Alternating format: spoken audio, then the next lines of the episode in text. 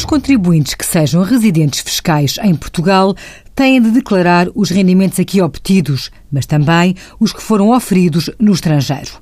É no anexo J da Declaração Modelo 3 que são incluídos os rendimentos que foram obtidos fora de Portugal, bem como o imposto sobre o rendimento que tenha sido pago nesse país. Se oferece uma pensão paga por uma entidade pública ou privada estrangeira, em consequência do emprego anterior exercido nesse país, tem de ter alguma atenção suplementar para evitar que o rendimento seja tributado nos dois países.